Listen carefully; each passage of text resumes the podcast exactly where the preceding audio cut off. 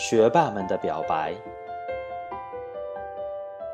这里记录了他们的奋斗足迹，诉说了他们的众志成城，书写了他们的人文情怀，无私分享了他们学习方法之精髓。使命必达，问道兴业以成就更职业 PM 为使命。古之成事者，不惟有超世之才，亦必有坚忍不拔之志。送给所有问道兴业 PMP 学友和准 PMP 学友们。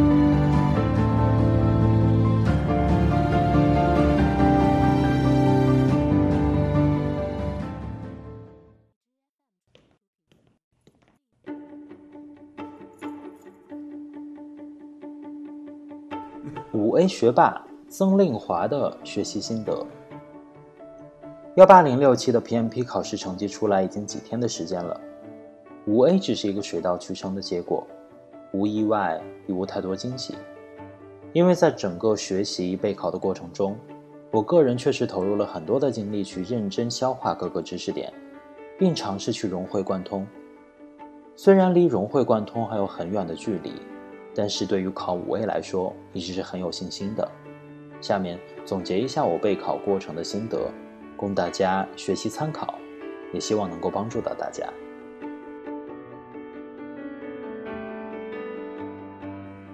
第一，宝典至少要看一遍。其实，在报名参加问道培训前，我已经从网上下载了 PMB OK 零六最新电子版，自行先预习，目标也是在考前。快速看一遍 PMBOK，这个和徐老师的要求是一致的。这个过程真的很枯燥，一个原因是因为电子版看不习惯，另一个原因是内容太多了。不过在看的过程中，已经在脑海里形成了五大过程组和十大知识领域的基本框架，每个章节的结构基本是类似的，所以后面越看越快。不管怎么样，告诉自己课前一定要看一遍 PMBOK。哪怕是一目十行，电子版图书有一个好处，后期在做题的时候，如果有不懂的细小知识点，可以通过电子版搜索关键字，快速找到。第二，我们经常听到徐老师说不要题海战术，尽量去融会贯通理解记忆。我认为做题和融会贯通并不是矛盾的。记得我在第三节课前就把 PMP 高校前十三章看了一遍。并且把章节习题做了一遍，通过每一章后面的习题反向巩固知识点，搞清楚每个习题对应的考点，并且进行适当的发散，不要为了做题而做题，做题后总结题目的考点，才是制胜的关键。我们平时经常听到一个词“刻意练习”，是的，怎么样才能培养所谓的体感呢？可以经常默念，告诉自己：“哦。”这道题考的是某某考点，后面在看到这个题目时，能够快速抓住考点，那么这题就成功了百分之八十了。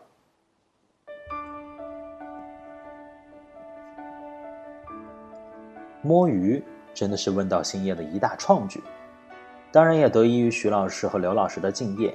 无论多忙，我都会抽时间参与摸鱼，因为摸鱼的过程真的很刺激。在与同学们 PK 答案的过程中，会有很多有趣的事情，能听到大家对每一题思考的切入点，再加上老师精辟的讲解和知识点拓展，印象特别深刻。刘老师还被我们揪出好几处错误，那些题目真的是想难忘记答案都难了。整个备考过程，我翻的最多的就是那本讲义，至少通读了五六遍。因为讲义是老师根据多年的教学经验浓缩出来的知识点精髓，我每读一遍都有更深的理解。就考试而言，讲义已经包括了一切。不过，看讲义需要强调的是，看不是为了记忆，而是持续去思考对比，比如对比相关方管理和沟通管理的区别点等等。还有关于做题的，PMP 高校。章节习题、Q 学的练习题、摸鱼的题题量已经足够了 Q 学友里面还有一个自由练习，可由自由组合习题做，这是个好东西。自由练习的题目我完全做完了，形成了题目数量不少的错题集。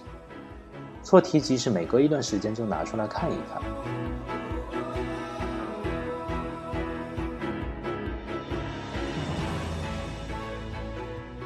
在上完考试课前，花了一整段时间把五大过程组和十大知识领域的四十九个过程，用思维导图脱稿画出来。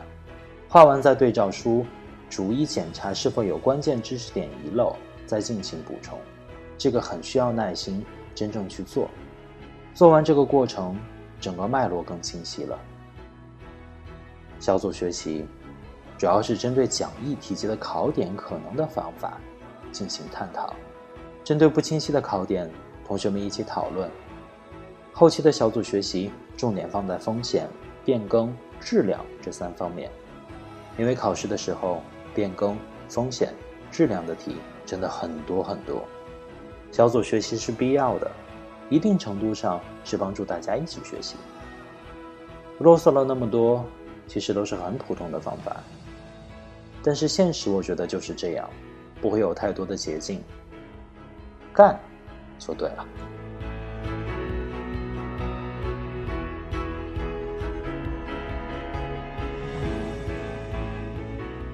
接下来是问道星夜对于张令华学霸的评价：思路清晰，实战经验丰富，能够融会贯通、自上而下的脱稿回顾 PMBOK 大多数的知识点，是幺八零六七公认的学霸一枚，多年的项目实际管理经验。助力他更好地理解知识的同时，也展现出一位资深项目经理的正能量，热心辅导帮助其他的幺八零六期的学友，目前已经被邀请成为幺八零九期的群辅导员。他的知识点掌握程度，可以与很多同行老师去 PK，甚至稍加培训技巧，可媲美很多同行老师。但遗憾的是，问道星也有个关键条件，老师必须。有实际培训咨询八年以上，才有入选可能。